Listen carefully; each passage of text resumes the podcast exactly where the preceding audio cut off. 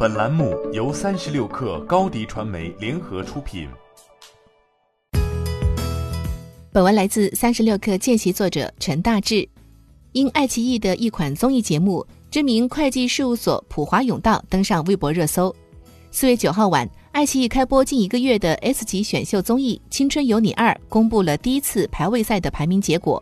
由于部分成员的投票结果统计差异过于悬殊，爱奇艺被网友质疑作票。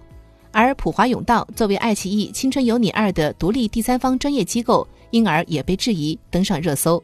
统计票数出现问题的成员是女子组合 S.N.H.48 的成员莫涵。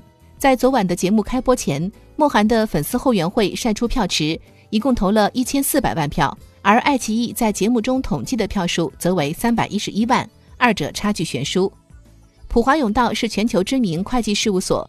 作为爱奇艺《青春有你二》的独立第三方专业机构，普华永道主要执行商定程序。三十六氪查询中国注册会计师协会文件发现，商定程序业务与审计业务不同。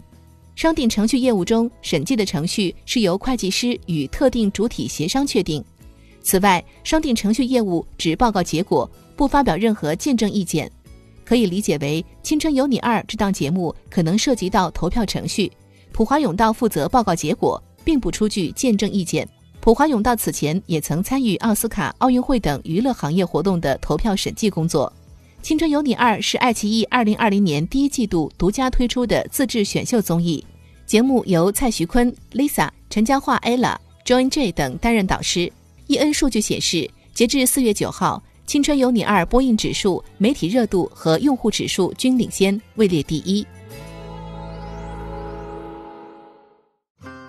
欢迎添加小小客微信，xs 三六 kr，加入三十六课粉丝群。